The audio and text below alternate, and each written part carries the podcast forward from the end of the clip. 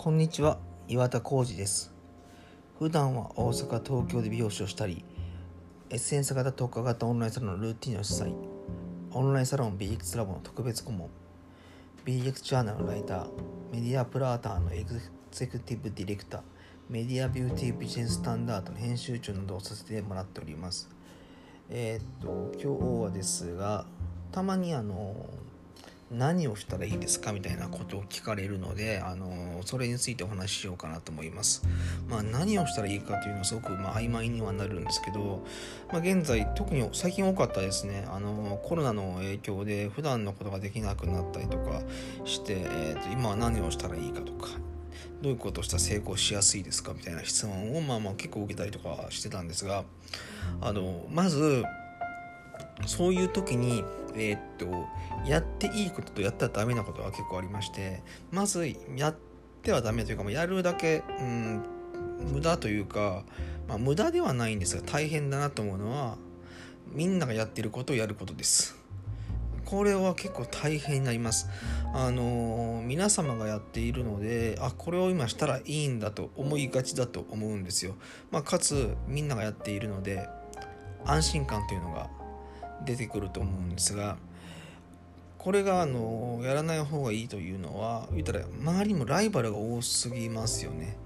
だって他の方も同じように今何かをしなくちゃいけないとか新しいことをしなくちゃいけない今はこれが良いと思ってしているので、えー、そこにあなたもするということになりますので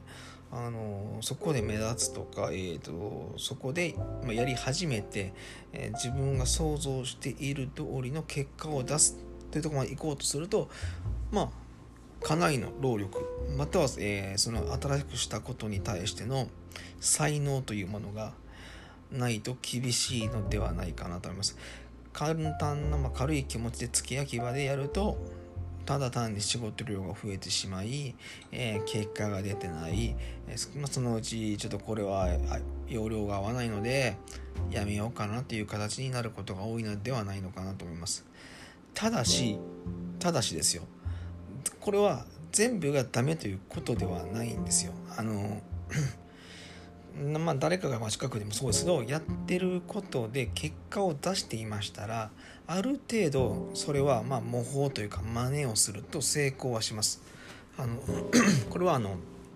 その方がそれで成功しているというもう事例ができているので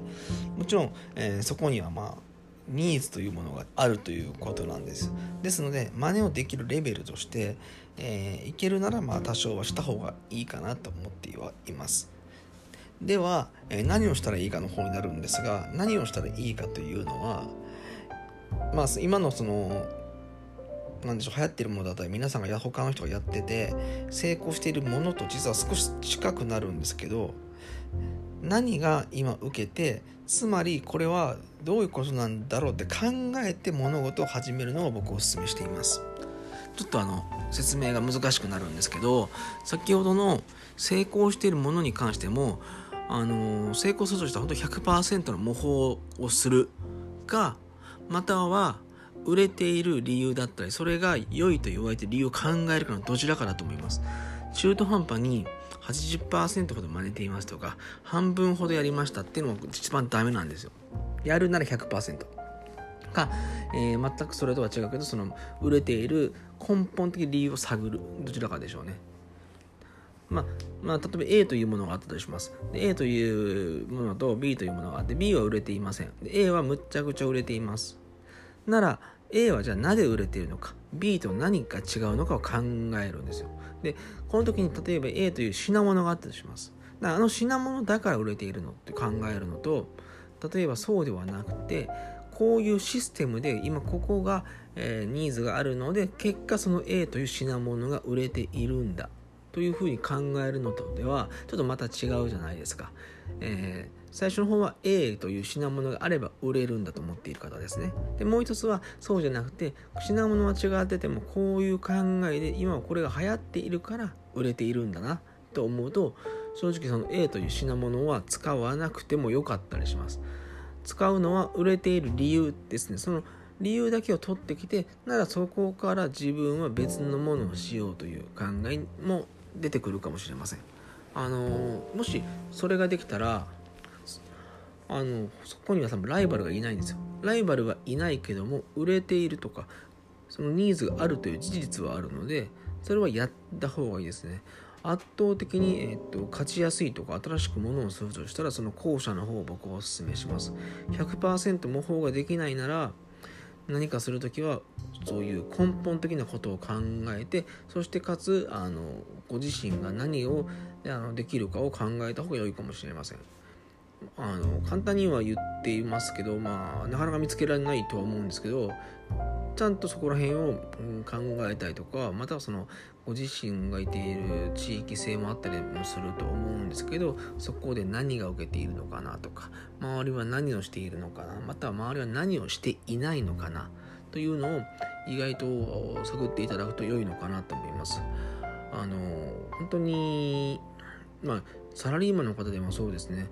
例えば、えー、今回のテレワークがあったりとか在宅があって、まあ、若干ないでも例えば収入が減ったまたは、えー、今後が不安になったっていう方が結構おられたりもしててまあそうなると簡単に副業しようかなとかいろいろ考えると思うんですよ。でその時にじゃあ何ができるかな時に誰だかが真似をしてるからあれやろうかなみたいな。ってなるとあのほとんどの方はそれをするんですけどそれは本当に、特にサラリーマンの方はそうですね。単純に副業するとあの中学校で働いてるので労力が倍になるので間違いなく疲れます。これはもう絶対だと思うので、まあ、ですのでそうじゃなくてえっと多分一番のベストは、えー、今の感じでもう一つ、えー、別の働き方を探すんですがそこでの使う労力はこのぐらいで決めているとかここまではできるっていうのを考えてやらないと、まあ、いわゆるダブルワークっていうのはできないのかなと思うので単純にあのあれが流行ってるからやろうとかあのちょっと時間が余ったから働こうっていうのもいいんですけど思ったほどその結果でないただ単に疲れが溜まったっていうことになりがちになりますのでそこら辺はちょっと気をつけた方があの良いのではないのかなと思います。まあ、まとめると、えー、本当に人の真似をするなら100%真似るまたはそうでないのならそれが売れている理由をまずは考えてそこから新しいこと別のことをするということではないでしょうか。はいまあ、またよかったらね、えーと、参考にしてみてはください。僕はちなみにですが、えー、やり方は後者ですね。ほとんど人の真似っていうのは僕はしないまたは僕ができないっていうのが一番正しいですね。やってる人見たらすごいなと思いながら、みんながやってるからなら僕はやめようと思ってしまうタイプなので、ではそうではなくて、それがなぜ流行っているかの理由だけを考えて僕は何かをしているかなと思います。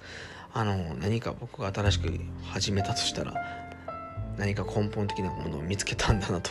思っていただければあの良いかと思いますので参考にどうぞ。はい、ということで、えー、またよかったらね、えー、こちらのポッドキャストの方も配信させてもらいますので、えー、チャンネル登録または感想等を、えいただけると嬉しいです。ということで今日も一日頑張っていきましょう。ありがとうございました。